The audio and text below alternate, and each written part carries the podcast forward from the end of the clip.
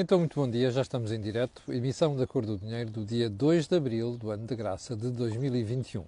Hoje, a Sexta-feira Santa, um, feriado nacional, mas como sabe, neste tipo de feriados, a Cor do Dinheiro está sempre no ar, está sempre presente. Bom, ao contrário do que se poderia imaginar, aos feriados a agenda costuma ser muito interessante. E desta vez também não desilude.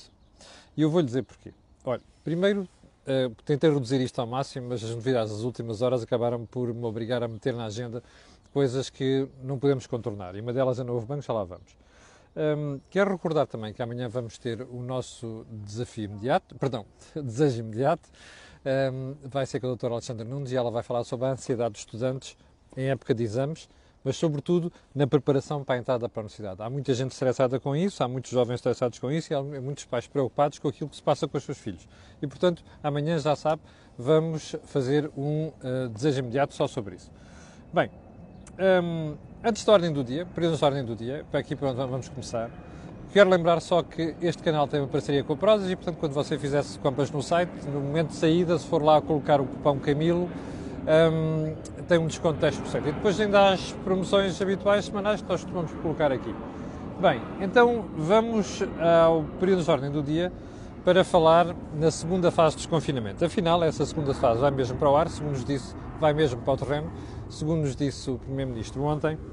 E um, o, que é que, o que é que importa dizer sobre isso? Olha, para já vamos poder regressar a uma normalidade em matéria de esplanadas, os miúdos do quinto ou nono ano voltam a. Um, a poder ir à escola presencialmente, volta a poder vender-se roupa e brinquedos nos supermercados, imagine só o disparate que isto foi, mas há uma coisa que vale a pena pensar. Primeiro, há 19 conselhos que correm risco de não entrar uh, em desconfinamento. Em, segundo, em desconfinamento nesta segunda fase. Em segundo lugar, muito importante, não sei se você está atento ao quadro que o Primeiro-Ministro apresentou como o argumento ou como o elemento fundamental para nós decidirmos se desconfinamos ou se continuamos ou não a fazer desconfinamento. E esse quadro apresenta já uns valores muito próximos da zona amarela. O que é que isto quer dizer? Que se na próxima semana ou na seguinte nós tivermos algum problema em termos de ficar no verde ou transitar para o amarelo, tudo isto pode ficar suspenso. Eu espero que as pessoas reflitam nisto, porque o que se vai passar nas próximas semanas vai depender desta brincadeira. E já agora, é bom não esquecer uma coisa. Este período da Páscoa que nós estamos a viver, onde felizmente não houve borlas, provavelmente só vai ter impacto no desconfinamento um, daqui a 10, 15 dias. Nessa altura é que poderemos medir exatamente aquilo que aconteceu e as consequências do que sucedeu. Espero que a gente não tenha de dar um passo atrás, ou então que não tenha de fazer um, uh, uh, um compasso de espera precisamente na fase em que vamos entrar. Ponto seguinte, um, o comportamento vergonhoso da Anacom, a Anacom é o regulador do setor das telecomunicações, uh, no leilão de 5G. Então é assim, em dezembro do ano passado, a Anacom, a Anacom, como sabe, está a fazer um leilão para saber quem é que quer prestar serviços de 5G em Portugal. Serviços de 5G é serviços de telecomunicações, eh, de dados, nomeadamente, e de voz, mas em banda larguíssima e, portanto, muitíssimo rápido. Bem, a Anacom em dezembro, foi condenada por um tribunal a readmitir uma empresa um, neste concurso de 5G. A verdade é que não readmitiu, a venda foi para a frente e agora a questão é: imagine, repara, há uma sentença no tribunal. Agora imagine o que é que é se, entretanto, a empresa recorrer. Sabe o que é que pode acontecer? Tudo isto voltar atrás.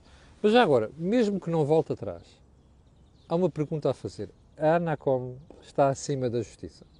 É que repare, é, há uma decisão de tribunal. Percebe? Isto é justiça, não é? Eu acho que, eu penso que há uma decisão de tribunal. Não fica bem a um, a um operador, a um regulador, perdão, estar a ter este tipo de comportamento. Acho eu. Bom, além das consequências legais que esta brincadeira pode ter. Bem, ponto seguinte. Um, Ontem, a doutora Maria Luísa Albuquerque, que era Ministra das Finanças à altura da resolução do Banco BES, foi ao Parlamento. Eu tenho que dizer, porque ouvi uma boa parte da sua intervenção, que uh, esteve muito bem. E, sobretudo, esteve muito bem a lembrar, a fazer luz na cabecinha de alguns deputados. Um porque são, uns porque raiam a idiotice das coisas que dizem e fazem, e outros porque estão muito sonsos, sabem perfeitamente aquilo e fazem de conta que não sabem. Mas em todo caso foi bom ela lembrar que assim o país em geral ouve, ouve aquilo. Uma das coisas que a doutora Maria Luísa Albuquerque disse, muito acertada, foi eu não sei se recordam, mas quando a Troika veio para Portugal, dos 78 mil milhões de euros, guardou 12 mil milhões para os bancos. E eu recordo-me, como jornalista, na altura, questionar assim: mas o que é que estes gajos sabem que os portugueses não sabem? O que é que estes tipos sabem que o Banco de Portugal não sabe? O que é que estes, estes tipos sabem que os reguladores e supervisores em Portugal parece que não sabem? Bom, a Troika sabia alguma coisa. E sabia, de facto, que os bancos iam precisar de dinheiro. Bem, o BPI precisou, o BCP precisou, o Banif precisou, mas houve um banco que disse que não precisava. Chamava-se Banco Espírito Santo. O líder desse banco dá pelo nome, na altura, o líder da altura dá pelo nome de Ricardo Salgado. Remember? Na altura, houve muita gente que perguntou assim: então, mas porquê é que o BES não recorre à linha de financiamento da Troika? A resposta, que já se suspeitava na altura, era: Bem, das duas uma, ou estes tipos estão muito bem capitalizados e não têm problemas, ou então estão a esconder alguma coisa. Pois estavam a esconder alguma coisa. E nós vimos isso depois em 2014. Percebe?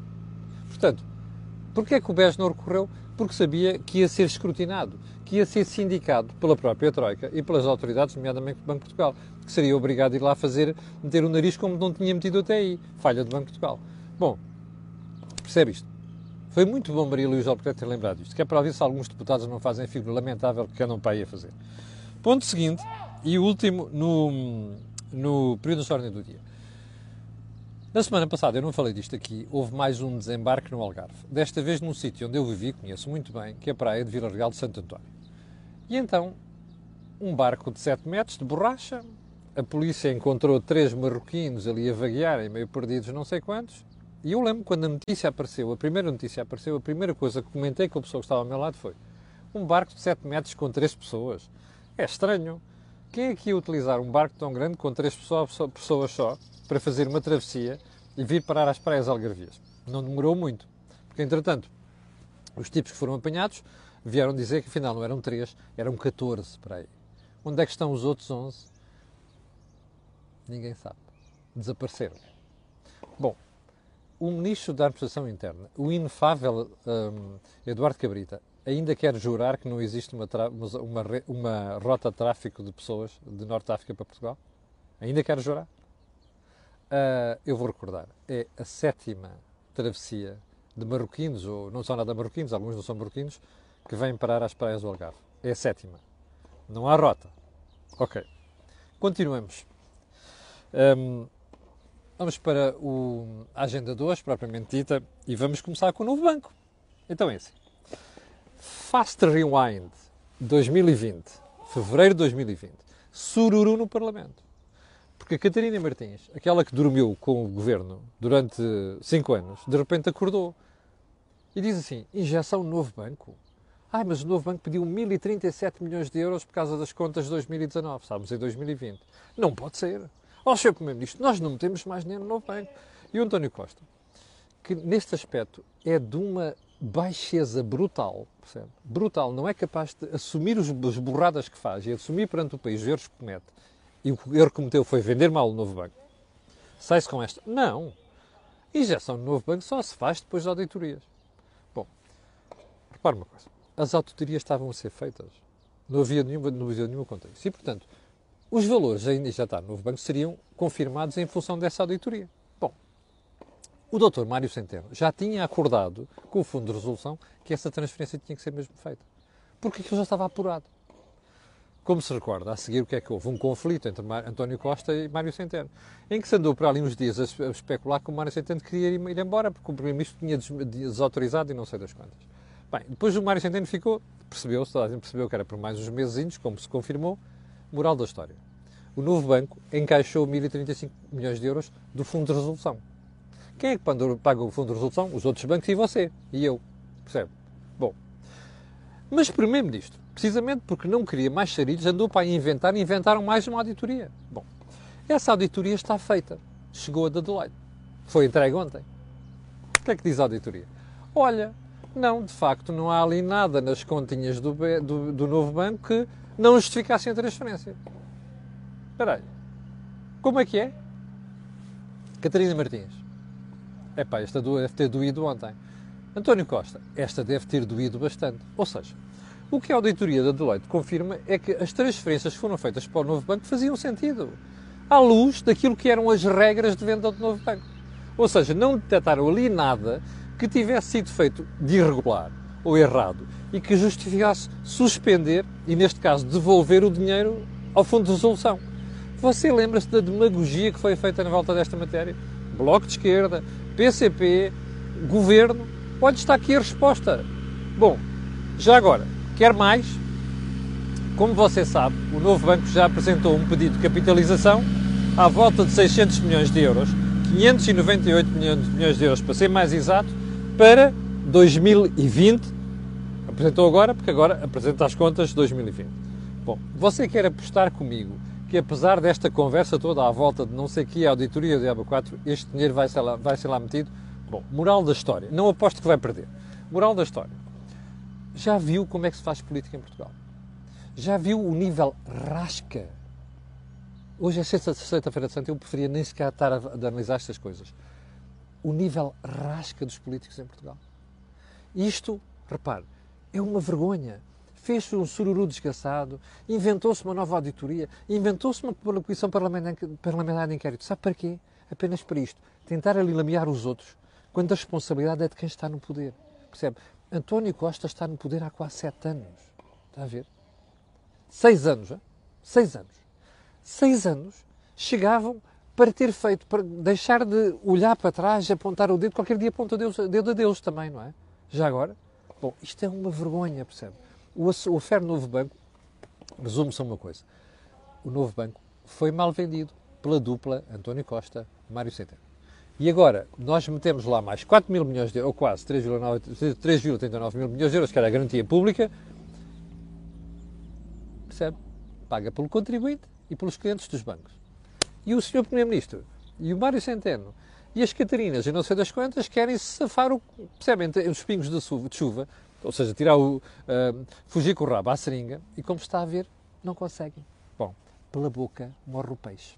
E repare que desta vez é uma auditoria, não é eu acho que, eu penso que. Bem, um, vamos mudar de agulhas. Marcelo Rebelo de Sousa e a história do confronto com o Primeiro-Ministro. Um, Marcelo Belo Sousa ficou irritado, percebeu-se ontem, com o pedido do Governo ao Tribunal Constitucional de fiscalização daqueles três diplomas que o Presidente eh, promulgou. E o Presidente não esteve com meias medidas. Ontem, ao reagir, diz assim: é o direito que serve a política, não é a política que serve o direito. Bom, o que é que o Presidente quer dizer com isto? Repare, não deve ser a situação política ou as questões políticas que condicionam as leis. Tem de ser. Um, ou melhor, não pode ser o direito que vai condicionar aquilo que é a evolução política. Tem que ser a evolução política que vai condicionar ou influenciar o direito. Eu acho que o Presidente errou. Não devia ter dito isto. Devia ter dito uma coisa diferente. Que é assim: o direito tem de servir os cidadãos. Não são os cidadãos que devem servir o direito. Percebe? É este o ponto. Eu acho que ele devia ter dito isto. Mas o que é que ele quer dizer com isto? Bom, eu não estou de acordo com isto. A lei, que é a Constituição da República, tem que ser entendida de acordo com aquilo que é a situação e o momento histórico que a gente vive, que era uma coisa que eu já lhe tinha dito ontem. Bem, qual é o problema disto? É que provavelmente o Tribunal Constitucional não vai ter este entendimento. Mas é interessante, esta formulação é interessante, porque eu julgo que isto, esta frase do Presidente, esta decisão do Presidente vai, vai, vai, vai andar muito tempo em Portugal a ser discutida e analisada, porque eu acho que poderemos estar ali perante uma reinterpretação da forma como a Constituição é interpretada, do ponto de vista normal. Mas aguardemos saber se pode ser que eu esteja enganado. Bem, e o Presidente, como é muito esperto, para não alimentar mais polémicas, polémicas sobre aquilo, vem dizer o seguinte: bom, mas agora o que me interessa não é isto. É que vocês aprovem os próximos dois orçamentos até 2023, porque diz ele assim. É muito importante que os partidos criem condições para levar o plano de recuperação sem sobressaltos até 2023 o que implica garantir a aprovação de dois orçamentos do Estado. O do próximo ano, 2022, e o seguinte, 2023. Bom, isto é uma maneira muito esperta, muito inteligente de colocar as coisas por uma razão muito simples. É que o Presidente veio chamar a atenção para uma coisa. Bem, vocês não se esqueçam de uma coisa, tem um plano de recuperação e de resiliência, nós estamos numa fase em que temos que começar a falar da recuperação da economia portuguesa, mas atenção, isto não vai acontecer por obra e graça do Espírito Santo. Isto vai acontecer se e apenas nós criarmos as condições para isso. Ou seja, volta a colocar o ónus em cima do governo, percebe? E isto é uma coisa que António Tocosta não deve ter gostado ontem. Mas há uma coisa que a gente sabe. Não, que se, que se pode perguntar agora. Vai haver guerra entre os dois palácios? O Palácio de São Bento, do Governo, e o Palácio de Belém, do Presidente da República? Bom, guerra vai haver. O que nós não vamos ter, e percebeu-se ontem pela intervenção de Marcelo Belo de Sousa, o que nós vamos, não vamos ter é uma guerra aberta, não é? Que, inclusive algumas que já vimos no passado, nomeadamente entre Mário Soares e Primeiro-Ministro, quando era Presidente da República e outro era Primeiro-Ministro. Bem, mas agora há uma pergunta para fazer. Então, mas o que é que isso vai implicar para o país? Bem, do ponto de vista prático, eu duvido que seja muita coisa. Até por outra razão. Se nós tivermos a mesma recuperação económica, uh, o que nós vamos ter nos próximos tempos é uma desvalorização de toda esta situação. E, portanto, o que, nós, o que, o que, irá acontecer é, daqui a uns meses, se tudo estiver a correr bem, o pessoal nem sequer, nem sequer se recorda disto. Agora, a questão é outra. É, isto não vai ter implicações no relacionamento entre Marcelo Belo Sousa e António Costa, vai ter. O provável é que a opinião pública não vai ter isto de forma. Ou seja, não vamos ver os dois a guerrearem-se de forma aberta. Outra coisa muito importante. Não sei se isto não vai ter repercussões no relacionamento de António Costa com o PCP e com o Bloco de Esquerda. Com o PCP, o PCP anda a engolir tudo, todos chapos, portanto não me surpreende muito. No caso do Bloco de Esquerda, não sei que o Bloco precisa de se afirmar, porque tem o chega à perna. Bom, hum, outra pergunta. Se o Primeiro-Ministro ganhar no Tribunal Constitucional, hum, isto não vai perder popularidade? Porque isto era uma medida que os portugueses reclamam, nos apoios sociais. Eu acho que pode perder. E como eu disse ontem, acho que este é o grande risco que António Costa corre depois do que fez. Bem, moratórias, vamos para as moratórias. Como eu expliquei aqui já várias vezes esta semana, há três tipos de moratórias. As das uh, famílias e empresas. Atenção, estas moratórias que terminaram no dia 31 não são só para, para famílias, para empresas também. São moratórias privadas, ou seja, negociadas de forma, um, de forma bilateral entre os interessados e os bancos. Mas depois já outras, outras moratórias terminam em junho e há outras que terminam em setembro. Bom, primeira pergunta. Isto é preocupante, a situação dos moratórias? É. Eu vou-lhe mostrar porquê. Bom, então vamos lá ver. A European Banking Authority, a Autoridade Bancária Europeia, que é o regulador do setor da banca na Europa, definiu três níveis para classificar o risco das moratórias. Olha, o primeiro nível é não há risco de pagamento dos clientes. O segundo é que hum, podem gerar riscos de incumprimento. E o terceiro é que esse incumprimento é altamente provável. Percebeu? Então vamos lá. De acordo com os dados da própria European Banking Authority, e agora que o Banco de Portugal interpretou para a situação portuguesa, então veja lá. Um, stage 2, ou seja, no nível 2, os tais que uh, podem criar problemas de incumprimento para os bancos, estavam uh, 11,6% dos créditos. 11,6%.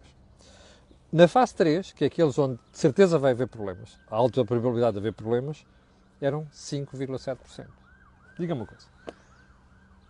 Para os bancos que ainda há pouco tempo acabaram de lamber as feridas da crise financeira, para bancos que ainda têm problemas, que ainda há bancos que têm problemas, estes, esta percentagem não é preocupante. É. Há gestores bancários neste momento a fazer contas à situação porque não sabem o que é que pode vir dali. E não sabem até que ponto é que depois não têm que, pedir, têm que fazer uma recapitalização dos próprios bancos. Bom, primeiro ponto, isto é um assunto sério e nós temos de dedicar atenção a isto. Segundo ponto muito importante, voltando àquela história de ter sido aprovada no Parlamento a extensão das moratórias, é bom que você perceba uma coisa. A decisão não é do Parlamento português, a decisão não é do Banco de Portugal, a decisão é da European Banking Authority. Portanto, o PCP pode propor o que quiser, o PST pode ir atrás, fazer votações, o Governo até pode dizer, como o Primeiro-Ministro disse ontem, ah, não, isto agora vai baixar a Comissão, vamos lá cozinhar aqui umas coisas. Cozinhem lá o que quiserem. Se aquilo não respeitar a decisão da EBA, não vai para a frente. E eu suspeito que eles vão aguar aquilo de tal maneira que é para depois não ter chatice, está a perceber? E dizer, não, nós fizemos aquilo, você vai ver que tu espremidinho não dá porra nenhuma. Ok? Bom, não esqueça do que eu lhe disse aqui. Bom, um, ponto seguinte, muito rapidamente, estamos a ultrapassar um, as, uh, o tempo. Naquelas moratórias privadas de empresas que eu lhe disse que vão começar a pagar já a partir do dia 1 de abril, ou seja, de ontem, estão 29 mil empresas. Eu vou querer saber daqui a seis meses qual foi a porcentagem destas empresas que efetivamente pagou. E se isso não vai trazer problemas para os bancos. Vamos para as frases de, da semana. Uma é a frase da semana. É a frase da semana. E outra é a frase que eu não sei se é do ano, se é da década. A primeira é de uh, Lobo Xavier, António Lobo Xavier, que diz assim: Nenhum orçamento de Estado deste governo chega ao limite da despesa. Isto é curioso, porque um governo que se diz de anti-austeridade e um governo que se diz de próximo dos portugueses e ajudar os portugueses, nunca gastou tudo o que estava previsto no Orçamento de Estado. Muito bem referido pelo António Lobo Xavier. Segunda frase, é o direito que serve a política, não é a política que serve o direito. Eu suspeito que isto não é a frase do ano. Já, disse que, já tinha dito aqui há umas semanas que havia uma frase do ano, mas eu acho que esta não é a frase do ano. Esta pode ser a frase da década, porque a discussão que ela pode gerar vai ser muito importante para reinterpretar a Constituição Portuguesa. E pode ser que eu esteja enganado. Se estiver enganado, virei aqui pedir desculpa. Não esqueça, nós vamos ter ainda no fim, eu já cheguei ao final do programa, estão 4.700 pessoas em direto, num feriado é brutal. Quero agradecer a estas pessoas. Quero pedir a estas e aquelas que vão ver aquilo que peço sempre, que é colocarem um gosto e fazerem partilha nas redes sociais, também já sabe porquê. Aquilo que houve aqui não houve em mais sítio nenhum. Quanto ao fim de semana, já sabe, vamos ter desejo imediato e ainda vou fazer um deals on wheels, um, que não sei se vai ser amanhã, se vai ser no domingo. Fique bem, tenha um bom feriado e tenha um grande fim de semana, uma boa Páscoa. Muito obrigado. A Cor do Dinheiro, versão matinal, voltará na segunda-feira às 8 da manhã. Com licença.